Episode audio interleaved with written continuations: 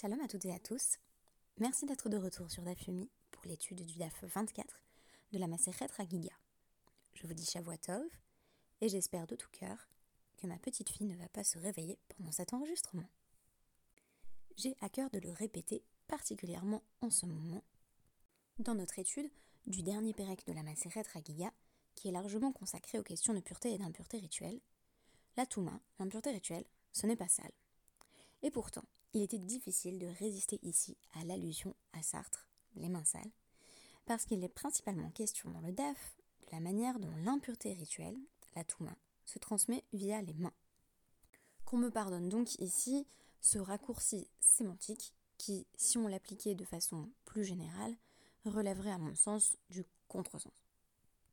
Dans plusieurs podcasts précédents, je rapprochais la notion de Touma ou d'impureté rituelle de l'idée de cycle biologique et d'inévitable retour à la matière. Le Kodesh, à l'inverse, relèverait de la démarche de sanctification du processus de transformation du monde. Il n'est donc sans doute pas étonnant dans ce cadre qu'il soit question, à travers le DAF, de la rigueur supplémentaire dont on fait montre lorsqu'il s'agit de la transmission de l'impureté de la Touma à la nourriture sacrificielle à laquelle on donne le nom de Kodesh. On semble poser d'emblée une antinomie entre le Kodesh et la Touma, puisque les nourritures sacrificielles sanctifiées doivent être consommées dans un état de pureté rituelle ou tahara. Celles-ci faisant l'objet d'une élaboration et d'un effort humain dont je parlais à travers les divers rituels de purification, et notamment les différents types d'immersion dont il a été question au fil des jours précédents. Tout au long de ce dernier Pérec, de la Maseret Ragiga, il y a une continuité dans la comparaison entre Teruma, la nourriture sanctifiée des Kohanim, et Kodesh, la nourriture tirée des sacrifices. On nous affirme que le Kodesh est à 10 ou 11 égards plus marmire que la Teruma, qu'on va être plus strict, notamment sur le plan rituel, quand on juge le risque de contamination de la Touma, de l'impureté rituelle, qui serait susceptible d'affecter ce qui est Kodesh. Mais en même temps, on va de temps à autre être plus strict vis-à-vis de la Teruma, notamment dans un cadre sociologique particulier, celui qui fait intervenir le Hamaharetz et qui pose la question de sa participation au culte. Je vais donner quelques exemples de cette comparaison entre Teruma et Kodesh. La première chose qui m'a intéressée, c'est la représentation des mains comme vecteur possible d'impureté. On apprend à travers le neuvième exemple qui justifie que l'on fait preuve de plus de rigueur pour ce qui concerne le Kodesh que pour ce qui concerne la Teruma, que une main est susceptible d'être métamée, donc de rendre impur l'autre, lorsque on est en contact avec de la nourriture sanctifiée des sacrifices. La question est ici de savoir si une main transmet la contamination de l'impureté à l'autre main, si par exemple l'une de mes deux mains est devenue impure, tmea, par contact avec quelques sources d'impureté, tandis que l'autre, elle, ne s'est pas vue affectée du même statut. Pour Rav ce qu'on est en train d'affirmer ici, c'est que si par exemple je suis en train de toucher de la nourriture sanctifiée avec ma main qui est dans une situation de pureté rituelle. Mais qu'en même temps, je touche pas directement la nourriture, mais ma main pure avec celle de mes mains qui serait devenue impure, alors il y a comme une sorte de, de vecteur qui se fait à travers ma main pure et qui transmet l'impureté à la nourriture de proche en proche. La question est débattue de savoir si, si on a simplement une main qui est impure et une main qui est pure mais qu'elle ne rentre pas en contact, il y a transmission de l'impureté par les mains. Je rappelle que dans le même cas, pour la terouma, on considérerait qu'il n'y a pas de contagion de la main impure sur la main pure. Je trouve assez euh, intéressante cette idée d'une main impure et d'une main pure, comme si on était véritablement dans une sorte d'entre-deux dans le rapport à la Kedusha. Comme si d'une main on voulait justement se sanctifier, euh, toucher ce qui est une nourriture sacrificielle, et de l'autre on était en quelque sorte rivé à la matérialité. Et la question serait ici, est-ce que tous nos efforts de spiritualisation de la matière sont voués à échouer par contagion de ce qui justement dans la matière nous enlise? Et l'on finit bien par affirmer que si la main impure touche la main pure, elle transmet l'impureté à celle-ci, qui transmet l'impureté à son tour à la nourriture sanctifiée que l'on est en train de toucher. En d'autres termes, on ne peut pas mêler le monde du pur et le monde de l'impur. Du même mouvement, je ne voudrais pas tomber dans un dualisme absurde qui opposerait la matière, la Touma et l'esprit, qui serait alors du côté du Kodesh. Dans les deux cas, on a une forme d'investissement du spirituel qui passe par la matière, symbolisée ici par les deux mains. Mais ici, c'est comme si la main qui entendait spiritualiser la matière était retenue par ce qui relève du purement biologique, de l'organique, c'est-à-dire ce qui est amé. Une autre question est posée dans la foulée sur la participation d'un agent extérieur à la démarche de contact avec la nourriture sanctifiée. La question qui est alors posée par l'Agmara est la suivante. Est-ce que euh, les mains d'une personne qui sont impures peuvent être métamées, c'est-à-dire rendre impures les mains d'une autre personne qui est en train de toucher du Kodesh, de la nourriture sacrificielle sanctifiée. Resh Lakish commence par avancer que c'est seulement avec sa propre main que l'on peut rendre impure son autre main pure. Mais Rabbi Yochanan affirme que même si l'on touche la main de quelqu'un d'autre avec sa propre main impure, on est susceptible de la rendre impure également et de contaminer ainsi sa propre démarche vis-à-vis du Kodesh. Il ne s'agit donc pas ici seulement de division interne, comme si l'on était tiraillé entre deux tendances, l'une qui va vers la Touma et l'autre vers la Tahara, l'une qui s'affaire en matière de Kodesh et l'autre qui reste rivée à l'organique. On nous parle également ici de la possibilité d'une disruption par qui vient de l'extérieur nous interrompre dans notre dynamique de consommation du Kodesh, c'est-à-dire par notre dynamique, dans notre dynamique de spiritualisation de la matière. On apprend ici que la Touma va former une chaîne continue, de sorte que si mon ami à la main impure touche ma propre main et que je touche ensuite du Kodesh, je transmets l'impureté.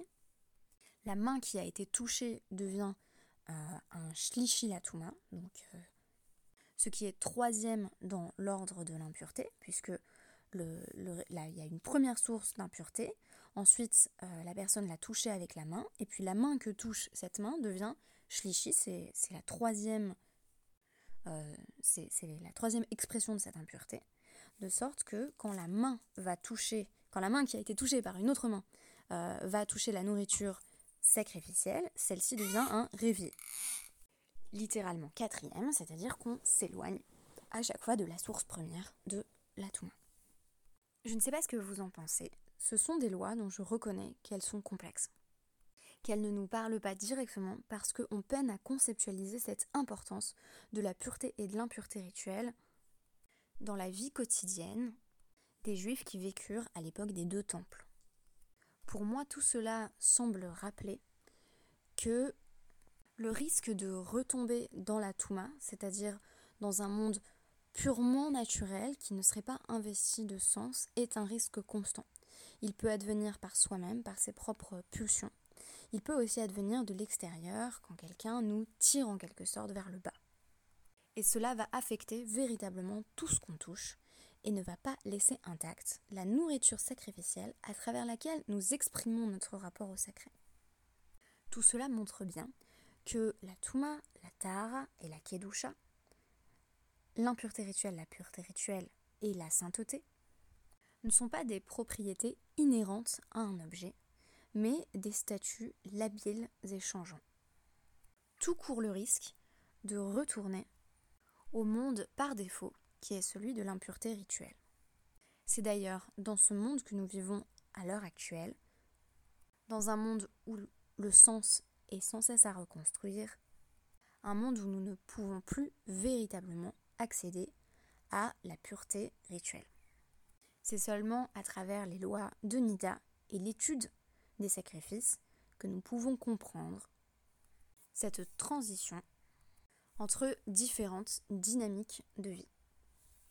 Autre affirmation, dans le cadre de la dixième expression de rigueur en matière de Kodesh, donc un dixième exemple où on est plus strict euh, pour la nourriture sacrificielle que pour la terouma, si on a des mains impures, ça se transmet pas comme ça l'impureté. A priori, il faut quelque chose qui serve de vecteur.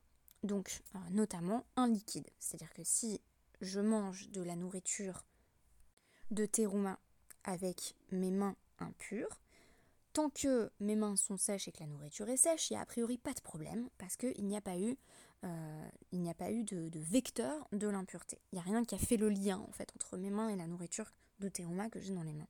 Tandis que pour ce qui est Kodesh, même si tout est, sec en fait, même si mes, mains sont sèches, que la nourriture est sèche, il y a quand même transmission, sans qu'il y ait euh, de lien entre les deux.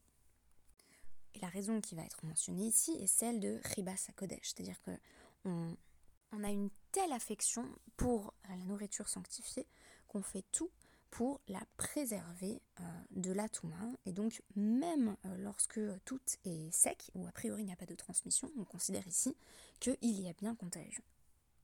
Et on nous dit que si on a pris cette précaution vis-à-vis du Kodesh, c'est euh, pour une raison là encore très alambiquée, à savoir qu'on craignait qu'une personne qui aurait les mains impures se fasse servir sa nourriture sanctifiée par l'intermédiaire d'une autre personne qui, elle, aurait les mains pures.